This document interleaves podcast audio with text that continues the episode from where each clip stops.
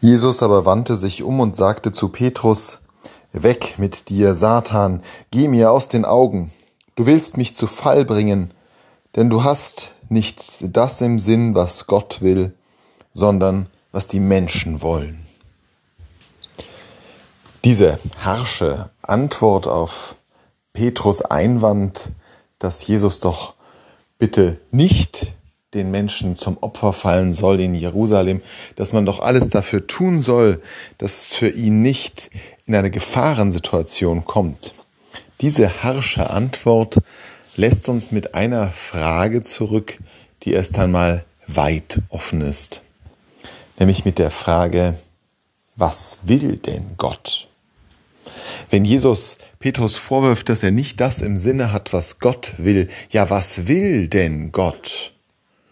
Und ausgehend von dieser Frage sind natürlich viele Überlegungen angestellt worden über Jesu Verständnis vom Willen Gottes.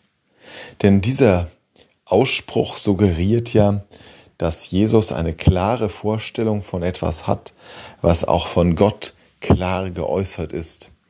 Und dass nur Petrus offensichtlich nicht im Begriff und nicht im Besitz dieser Antwort ist sondern sich eben täuscht und diese entsetzliche Alternative vorschlägt, die ihn geradezu teuflisch erscheinen lässt. Doch wir können uns das Gehirn zermartern, so viel wir wollen. Es wird uns wahrscheinlich nicht möglich sein, zu ergründen, was Gott will.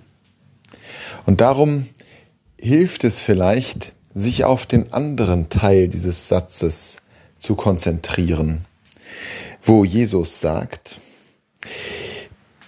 du hast nicht das im Sinn, was Gott will, sondern was die Menschen wollen.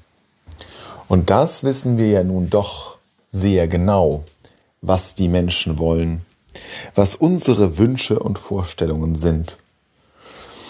Und an anderer Stelle wird diese, dieser Ausspruch Jesu, diese Zurechtweisung des Petrus auch in einen Zusammenhang gebracht mit der Verklärung, mit dem Moment auf dem Berg Tabor, wo Petrus zunächst den Herrn schaut und dann sagt, lass uns doch drei Hütten bauen für dich in deiner Herrlichkeit mit Mose und Elia. Lass uns diesen Augenblick eintüten, festhalten und hier im wahrsten Sinn des Wortes in den Hütten festnageln. Und dort sehen wir, was Menschen wollen. Menschen wollen festhalten. Menschen wollen eine Situation beherrschbar machen. Menschen wollen sich nicht ausliefern. Das ist das, was Jesus tun wird. Er wird sich den Menschen ausliefern. Aber wir, wir wollen das nicht. Wir wollen uns nicht verlieren. Wir wollen uns nicht verleugnen, wie es weiter heißt in diesem Evangelium. Wir wollen nicht das Kreuz auf uns nehmen und unser Leben verlieren. Wir wollen immer die Kontrolle über alles haben. Wir wollen, dass es immer schön und gut ist und uns gerade so zu Pass kommt, wie wir uns das so vorstellen und einbilden. Und das ist im Grunde die Verführung des Satanischen.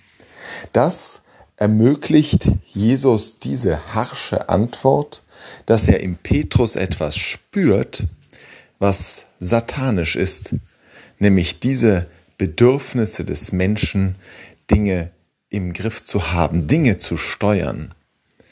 Ja, der allererste Verführungsmoment eines Menschen überhaupt, den die Bibel berichtet, im Garten Eden, ist ja genau davon gekennzeichnet. Esst von der Frucht und ihr werdet erkennen. Ihr werdet begreifen, also auch besitzen.